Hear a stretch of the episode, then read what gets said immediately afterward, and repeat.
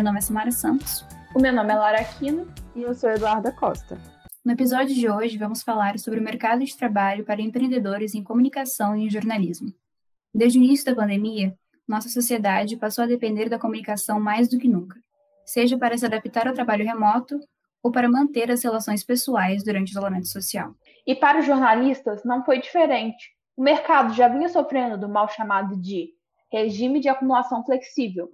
Um trabalhador que faz de tudo é chamado de adaptável, através da pejotização dos CPFs. A plasticidade de Freire é posta à tona e os jornalistas passam de carteiras assinadas para freelancers, constantes, sem previsão de estabilidade. Segundo uma pesquisa feita pela Federação Nacional dos Jornalistas, a FENAGE, mais de 85% dos jornalistas passaram a trabalhar em esquema de home office. 2020 encerrou-se com recorde na criação de microempreendedores individuais, os MEIs.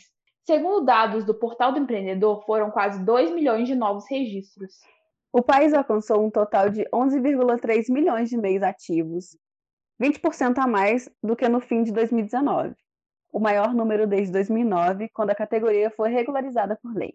Qualquer atividade que necessite de um diploma específico, como jornalistas, não se encaixa na categoria. Mas, mesmo assim, o número de vagas para jornalistas PJ cresce exponencialmente e o número de carteiras assinadas diminui.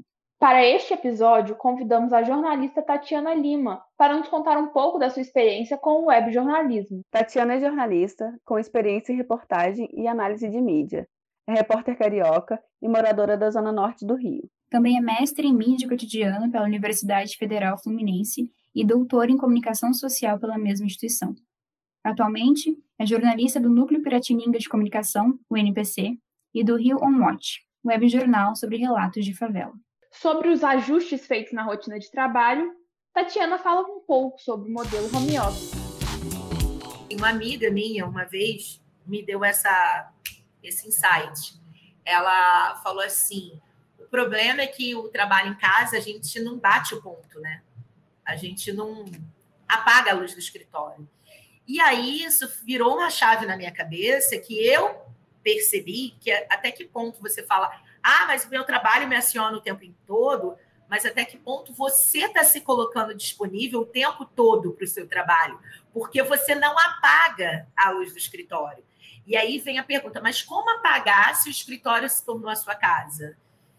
E aí é apagar, é tipo definir um horário de trabalho, sabe? Ainda que tem uma flexibilidade, você definir um horário de trabalho. É, eu, por exemplo, eu já tive que tomar decisão domingo se eu ia cobrir ou não um fato. E aí é uma, uma situação muito delicada, porque assim, se eu tomo a decisão sozinha, eu como repórter, eu não tenho garantia que aquilo vai ser publicado. E aí você vai me perguntar, e o que, que você fez? Eu fiz a matéria sabendo que eu podia não ser publicado e ponto. Ah, mas você gastou um tempo, um tempo de trabalho. Sim, mas é aí você aproveita do lugar da web. Bom, se o, o Rion não, não publicar, eu vejo se o NPC publica, se o NPC não publica, eu vejo um outro lugar, e se ninguém publicar, eu boto no meu blog. Devemos levar em consideração que o empreendedorismo entra como um caminho alternativo em um mercado que vem se modificando. Mas ainda existem formas de trabalhar com jornalismo sem se sujeitar a uma vaga duvidosa. O fetichismo ao home office e o movimento seja seu próprio patrão são nada mais do que uma grande balela.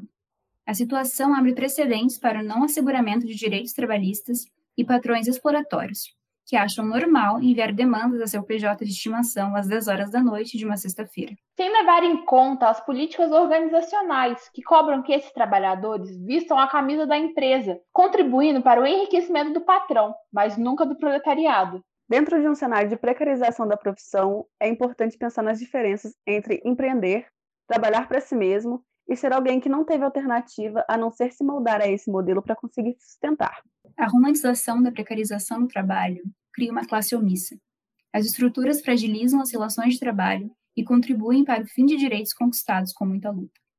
Este episódio usou informações da CNN e do Portal do Empreendedor.